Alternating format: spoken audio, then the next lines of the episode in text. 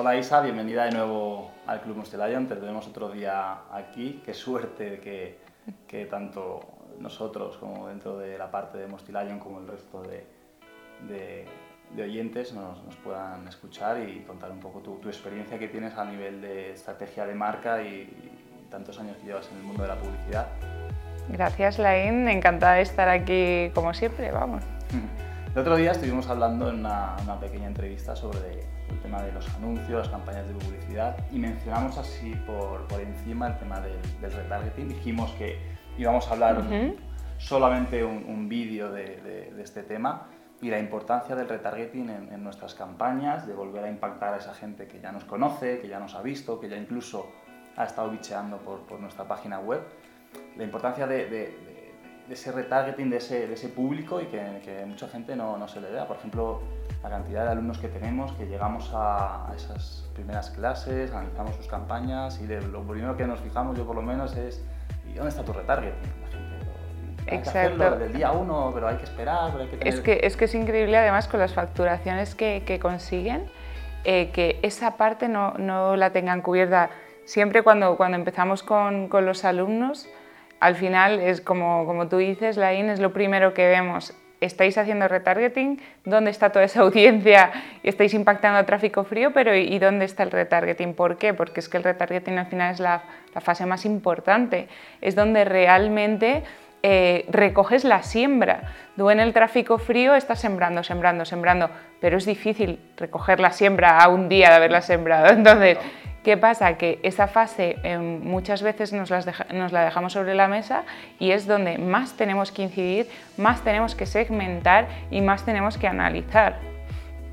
Entonces, pues como... Mucha gente, o sea, muchos alumnos sobre todo nos preguntan, pero la IN, hay que hacer el retargeting desde el día cero, desde el día uno, hay que esperar a vender, hay que esperar a tener una audiencia que te pone, por ejemplo, Facebook, los datos de tamaño de la audiencia inferior a 1000. O sea, ¿en qué datos o desde cuándo tú recomiendas hacer, hacer retargeting? Esa... Yo recomiendo hacer retargeting desde la primera semana incluso.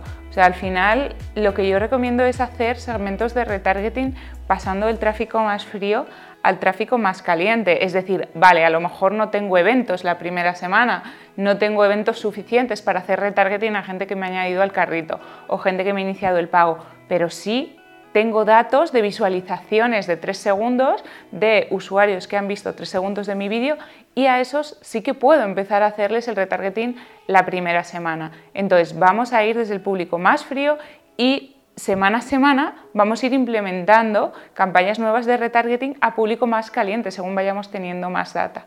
Entonces yo creo que al final el retargeting es algo progresivo, incluso es algo que nunca debería acabar, porque a lo mejor empiezas por simplemente haciendo un retargeting de personas que han visualizado 3 segundos de tu vídeo, hace, imagínate, 30 días, pones lo más amplio de tiempo, pero de repente, yo qué sé, dentro de dos meses tienes un montón de tráfico a la web y es que tienes que hacer segmentaciones de usuarios que han visto tus vídeos o que han añadido al carrito hace un día.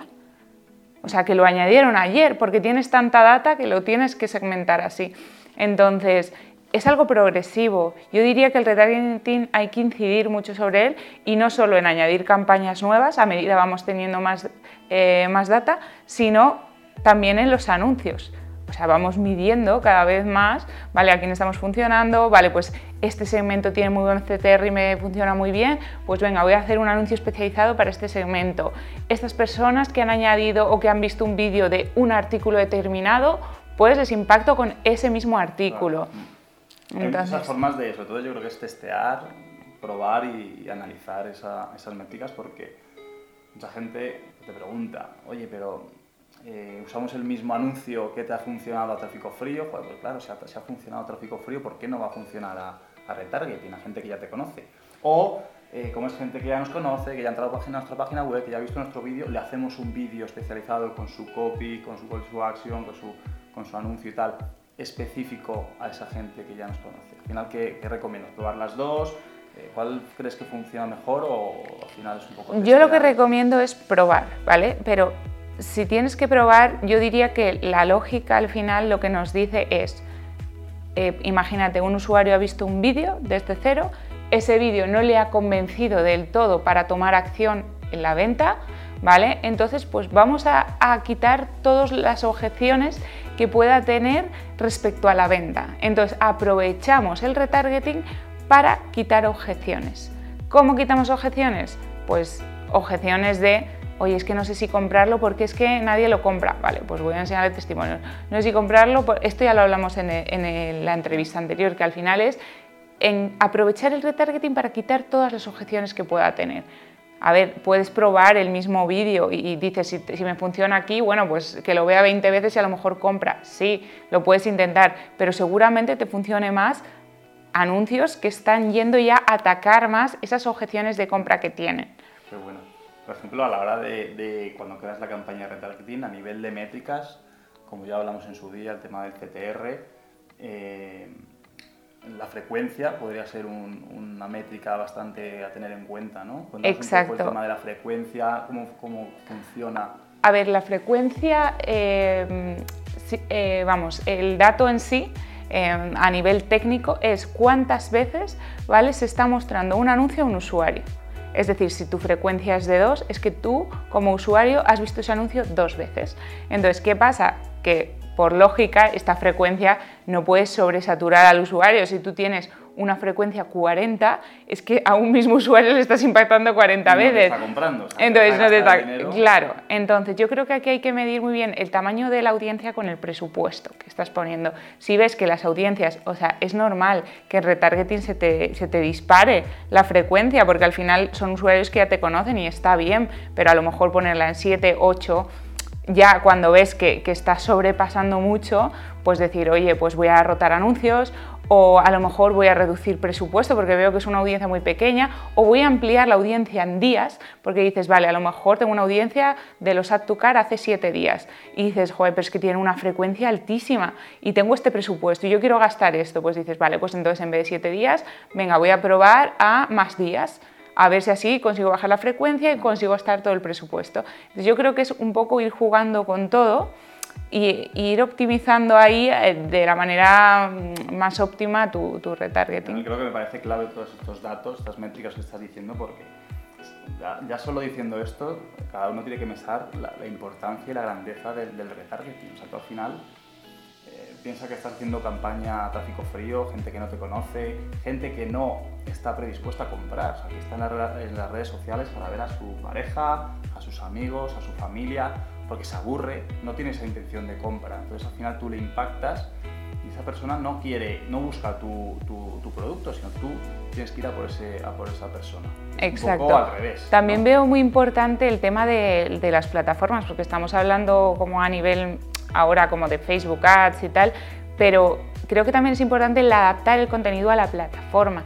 Es decir, si mis campañas están saliendo en Facebook, o el retargeting lo estoy haciendo en Facebook, hacer un retargeting adaptado a esa plataforma, que no es lo mismo a lo mejor que hacerlo en TikTok, que el formato es diferente, es como más dinámico, entonces es muy importante no decir, venga, como yo tengo este vídeo, pues para retargeting lo, pongo en todas las plataformas igual, no, porque si tú el retargeting lo haces a través de YouTube Ads, por ejemplo, pues tendrás que poner un determinado de vídeos para la experiencia del usuario sea buena en YouTube. Sí, luego también cada usuario está en su plataforma. O sea, al final, a lo mejor ahora TikTok acaba de, arrancar, eh, es más a lo mejor de bailes, de música y tal, a lo mejor es más gente más joven hablando de TikTok, o para gente de Facebook, por ejemplo, todos mis padres, mis tíos, incluso hasta mi abuela tiene, tiene Facebook, pues a lo mejor es un tipo de cliente pues a lo mejor más mayor, de 40 para arriba, y es un poco pues, saber en qué plataforma que te estás anunciando y a qué público te diriges. Exacto. Y luego si hacemos campañas en Facebook también, solamente, pero vamos a, o sea, desde Business Manager, pero vamos a multiplataforma, pues adaptar todos los anuncios a su formato, que yo esto lo veo mucho. A nuestros alumnos, por ejemplo, hacen campañas y todo en formato cuadrado, pero están yendo a stories. Es que no. O sea, si vas a stories, hazte un formato de stories, adáptalo. Adáptalo, no te cuesta nada. En Canva puedes redimensionar, te lo adapta perfectamente, tardas 5 minutos y es que los resultados se van a notar mucho. De hemos estado hablando de TikTok, de Facebook, de Instagram. Tema de la omnicanalidad, omnicanalidad en, en tema de publicidad, cuéntanos un poco la importancia de, no solo depender de Facebook, de Facebook, de Facebook, sino que hay más, hay más campos, hay más, más herramientas que, que al final la gente, no sé por qué, está solo en Facebook y ¿qué pasa? Mm, yo creo que lo ideal es la combinación, porque cada plataforma tiene su, su, función, por así decirlo. O sea, cada, cada, cliente tiene un objetivo en una plataforma. Entonces, al final, pues tendremos que ir eh, a, cada plataforma para encontrar ese objetivo. Por ejemplo, Google es más pues, de una búsqueda intencionada por parte del, usuario. Facebook no. Facebook eh, están mirando contenido, les tienes que sacar de esa búsqueda de contenido y impactarles con tu anuncio. Entonces, eh, por eso recomiendo siempre alternar, o sea, no solo centrarte en una plataforma, tener diversificado porque nunca sabes, nunca sabes cuál es tu, la intención con tu producto. Pues nada, Isa, un placer. mil gracias por estas explicaciones a nivel de retardo. Muchas gracias a ti, Lain. Y espero verte pronto por aquí, ¿vale? Vale, muchas gracias, hasta luego.